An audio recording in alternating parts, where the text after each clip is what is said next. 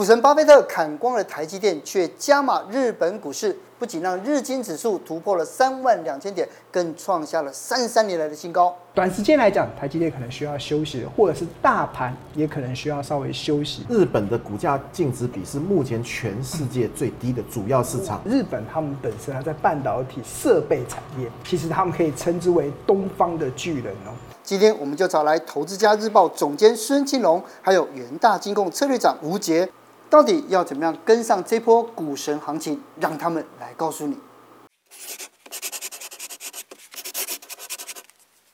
那首先我想了解，就是因为其实我我今天看新闻，然后我觉得你看一下台股目标一万七，对不对？你从去年的 一万两千三这样子一个低点慢慢爬上来，其实已经上来三成左右了呢。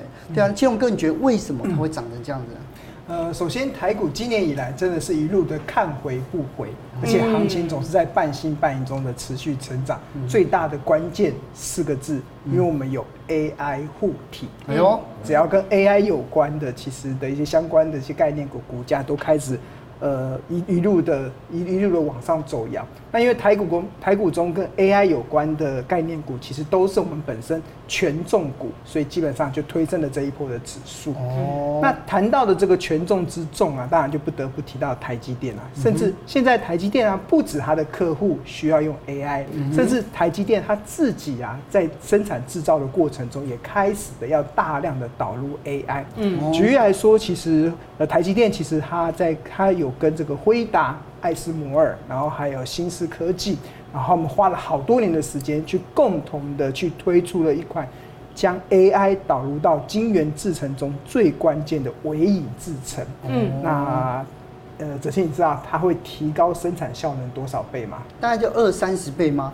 错，它可以生产提高四十倍的效能。四十倍这么多？对，一般生产效能提高这么多，是不是会更耗电？嗯，但是没有，它透过了这个 Kurisha 的这个 AI 的秘密武器啊，嗯、它的耗电量从原本的三十五兆瓦降到只剩下五兆瓦。哦，所以这个会奠定整个台积电未来在先进制程，包含二奈米的一个非常重要的一个基础了。是，所以这一波的台股一路的走强，其实有它。整个基本面甚至产业面的一个转强的一个道理是，但是啊，很多时候呢，股价啊，其实它会走在基本面前面嘛。对。那那时候我记得我在三月二号的时候，我特别有透过二零二三年台积电的获利，然后去计算出它合理的企业价值。嗯。当时我计算的方式，其实是用二零二三年所有法人在三月时候的平均获利预估，大概在三十五点五六元当中 EPS 的获利预估。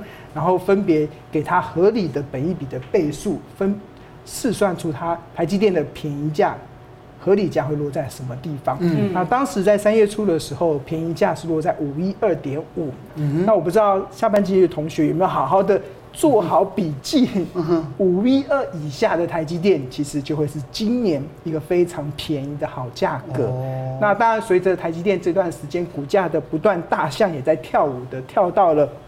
五百七十几以上，那它也回复到了我刚才三月份所试算的那个合理的企业价值的合理价五七一左右，所以基本上台积电现在大概已经反映了它今年获利该有的一个基本面的一些面貌。那未来会不会持续在涨？我个人的看法，时间放远还会持续的在涨。对，因为这个 AI 导入所带来的生产力的提升。带来他对他客户订单的贡献的上升，其实是指目可待的。所以我觉得短时间来讲，台积电可能需要休息的，或者是大盘也可能需要稍微休息的。嗯，但是任何的休息都是只是为了走更长远的路。休息过后，它还是会持续的往一个比较正向的发展。嗯嗯，特别长，刚刚庆龙哥讲到台积电，我就想到巴菲特。那巴菲特最近做的事情就是他重压日股。对、啊，那日股的表现其实也是领涨全球。您觉得他为什么会做出这样子的判断？那日股会不会继续看涨？巴菲特对他来讲啊，最大的投资，我们讲波克夏最大的投资其实就是在美国嘛。嗯。但是你有没有晓得，他对他来讲是一个风险分散非常重要的一个人。嗯。那他当然，他这个时候大压日本，当然是在于这个风险分散的一个一个前提。嗯。那可是重点又来了，分散风险为什么要分散给日本呢？对呀。那表示他看好日本的未来前前景的发展。那我们可以从这一次巴菲特买的股票来讲，主要是我们所谓的五大商社股票。嗯、他其实开始买日本股票是二零二零年的事情，哦，二零年不是最近的，对，并不是最。他当时巴菲特做了两件事情很特别。第一个事情是我们都知道日本最近汇率贬了很多嘛。今天今天录影今天是零点二二哎。是。那可是呢，巴菲特在二零二零年在买日本股票以前呢，做了一件事情，他大量的发行波克下的日元公司债。哦，他等于是在日本发公司在，借日币来买日本股票。哦，它有两个好处，第一个好处是什么？它就不会受到日币汇率波动的影响。对，是。第二件事情是日本的汇率利率大概是全世界最低的，所以它不管是汇率风险或者是资金成本都是很低的。然后呢，他在那个时候去买的是五大商社股票。以我来看呢，有一点套利的这个感觉。怎么说呢？图表上可以看到。不管是三菱商事、三井物产、住友商事，或者最后那个丸红，它都有一个共同特色，是当时的股价净值比只有零点六到零点七这段这个这个区间，所以说呢，这个就非常符合巴菲特的一个习性了哈。对，他他这个什么强调价值，强调安全。嗯，那这些股票呢，一个公司如果股价净值比很低，通常反映是什么？本益比也很低。嗯，然后殖利率会比较高一点。所以在当时来讲，我认为他做这个事情是合理的。但是呢，巴菲特最近呢，突然你有没有注意到，他开始大力宣传他要投资日本？有有有，连日本的财经新闻都在讲这个。是是是，所以我的判断呢，他恐怕他的投资标的已经走出这个五大商社的，去转向未来成长性更高的股票。是。可是呢，我因为我我在看了，因为日币现在已经贬到，因为一般来讲，我们都认为说三月三月是是已经算低点，没有想到过了三月还持续在继续往下贬，这件事情还让我蛮意外的。那所以呢，投资日本这件事情呢、啊，我就要问青龙哥啊。如果说哎、欸，我们投资日股会不会呃，就是哎赚到股价，可是赔到汇率呢？目前的日币其实对台币已经贬到零点二二了嘛，对、啊，这个已经过去二三十年来最低的水准，或是三十三年来最低了。对、啊，你已经赢过过去三十三年的人了，你怎么还会怕赔了这个呃汇差的部分？对啊。那除此之外，其实我们刚好提到说这个日币的贬就是不断的在贬值嘛。对于其他的国外的厂商来讲，他们也会觉得。日本的东西也非常的好买，嗯、对，那所以这也反映在日本的这个一些股市中啊，其实跟一些外销出口有关的厂商啊，今年以来的股价表现其实是强强棍哦。嗯，像二零二三年以来，其实日本的日正的呃东京指数其实是合计上涨了十二点五 percent，但是如果他们跟这个外销有关的，像原材料跟化学品是涨了十四点一趴，嗯，那机械是涨了十九点八趴。那电器跟精密仪器更涨了二十一趴。那日本的这三大的这族群，其实都是主要的外销的一个族群。嗯，所以他们股价为什么能够涨得比大盘还要多？嗯，关键是很多的外国厂商真的觉得日本的东西很好买，理解。所以就反映在他们的这个呃近期的股价表现上，也反映在。为什么巴菲特会在选择在这个阶段会想要大买特买日本的原因？哎、欸，可是我想问，很好奇，日元汇率对于股市的影响是什么？扭转这一波这个日本的命运的人呢，关键人物呢，我应该说是安倍经安倍经济学。对，这一波的日本的股票市场的这个上涨啊，其实是始于安倍当选自民党总裁的那一天开始。那一天的指数只有九千点不到，现在都已经到三万多点了嘛，哈。那安倍经济学，我想对于他的这个股票市场来讲，有两件事情是最重要的。哦，一个叫做弱势日币。弱势日币，弱势就是日币要贬值，因为他发现过去日币一直升值，导致他的这个出口竞争力就完全没有了。嗯，第二个重点是什么呢？就是希望日本要走出通缩的命运，所以他希望有一个温和的通膨。其中有一个研究数据呢，非常值得看。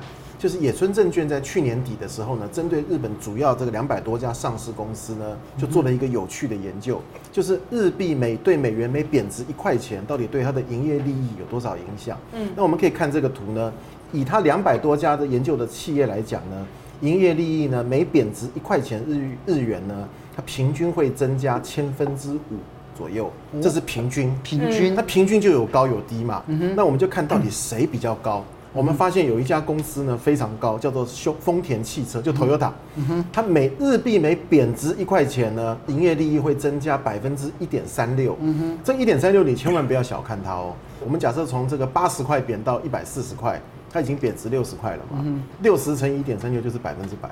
所以说货币贬值这件事情对于什么外这个 Made in Japan 的，就是工厂在日本的这个厂商呢，帮助是非常大的。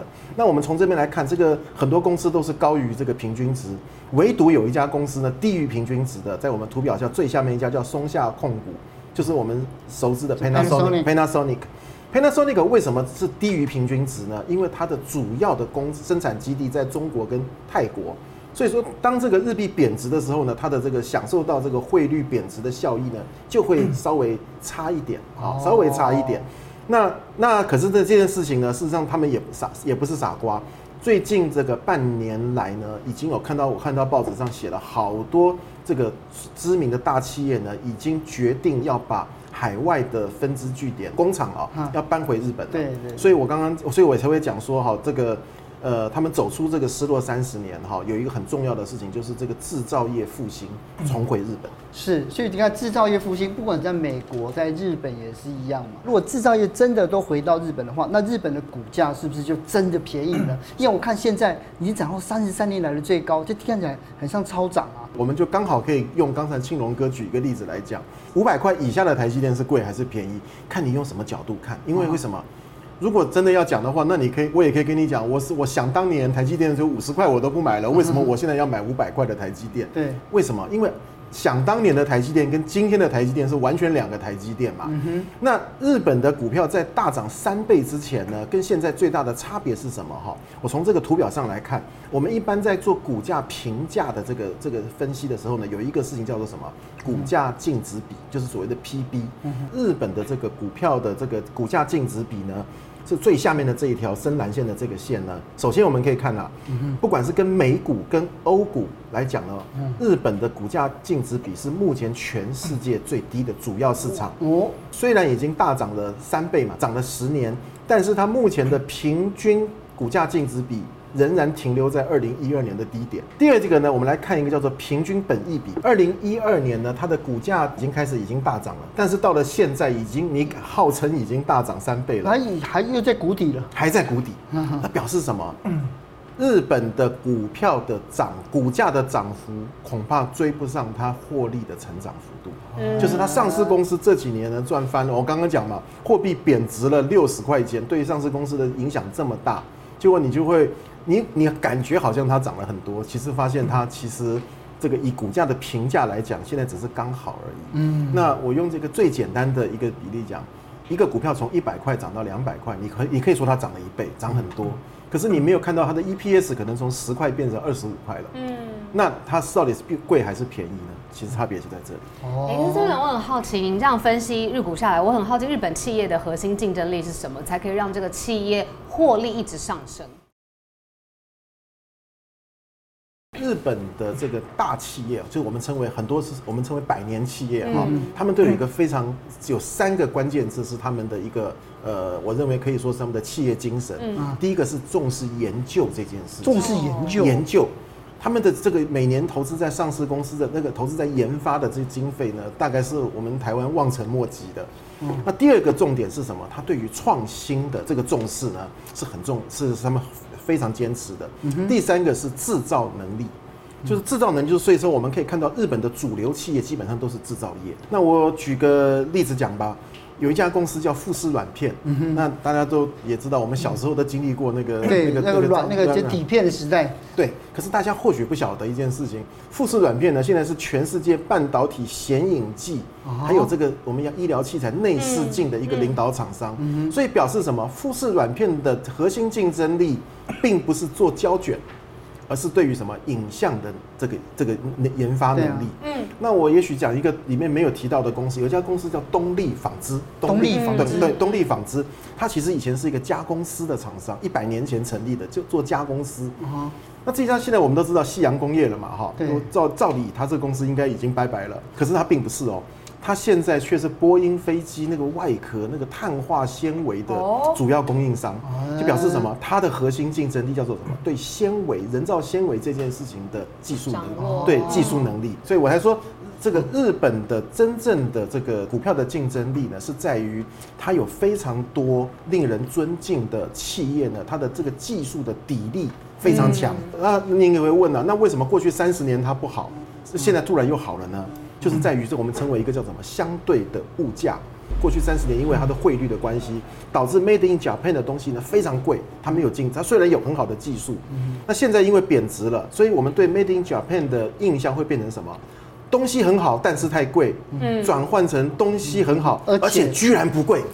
这件事情呢，其实就是刚才青龙哥讲的。对，这个巴菲特呢，恐怕也是看到这个，而且不止他，日股呢。突然会成为这个大家最近的新全球的投资显学。对对，那有一个原因，就是因为它的筹码非常干净，嗯，而且它已经沉睡了三十年。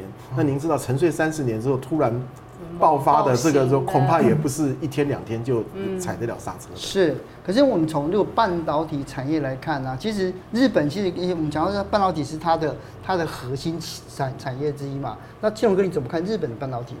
其实，在二三十年前，半导体确实是日本的核心的产业的中心。对呀、啊。但是经过这些年的发展，反而台湾、美国兴起的比较状况比较好。但是不要小看，其实日本他们本身它在半导体设备产业，哦、最主要在设备产业，其实他们可以称之为东方的巨人哦。那举例来说，像全球第三大的半导体的设备公司，其实就是日本的东京威力科创。他们其实，在很多的这个产品的市占率啊，基本上是高达百分之百哦。尤其包含了像 EUV 的这个呃涂膜布，这个这个产品市占率是百分百。换言之，如果很多的厂，台积电或者是三星或者 Intel 想要用 EUV 来生产。高阶的晶片，少了这个东京威力科创所提供的这关键材料，它也完全不可行。哦，所以基本上我们看，呃，日本其实很多时候它在这个呃关键的材料的掌握上，确实在全球的供应链，尤其是半导体产业中，具有举足轻重的角色。是。那谈到了这个东京威力科创，就让我想到他们国内先前有一个媒体在。访问这家公司的社长嘛，然后这个公司的社长他大胆的预言认为啊，二零二五年啊，半导体会出现大爆发哦，所以这也是我跟大家讲，台积电，我觉得现在会或许已经涨多了，需要休息，但是你眼光放远，放远的话，基本上台积电突破前坡的高点应该是指日可待。为什么？因为二零二五年。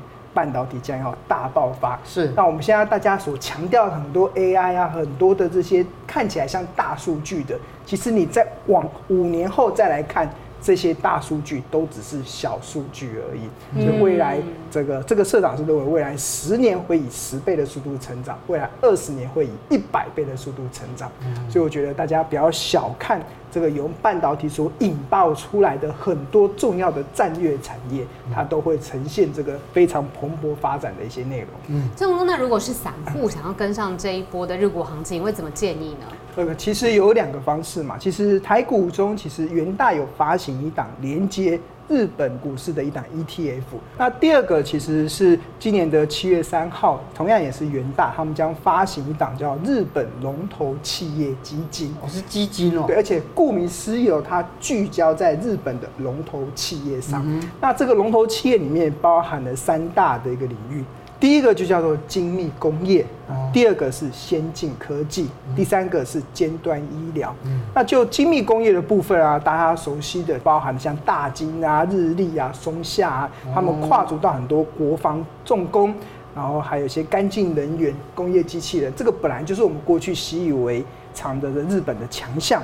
那这几年随着整个五 G 的发展，随着人工智慧的发展，随着电动车的发展，其实在先进科技这个领域，其实日本也诞生了非常多全球的龙头企业，包含了我刚才所讲的那个呃东京威力科创，在半导体设备产业真的是举足轻重。那另外像信信越化学，然后甚至像丰田，就过过去传统的。呃，汽车产业它也搭上了电动车产业，我相信它未来也会有不同的面貌。嗯、那除此之外，还包含了尖端医疗。嗯、那日本由于很早就进入到超高龄社会，所以他们在这个医疗方面的研究，其实也是独步全球。嗯啊，所延伸出来的像一些指标性的企业，像欧姆龙、佳能。奥林巴斯等等，其实都是非常重要的指标个股。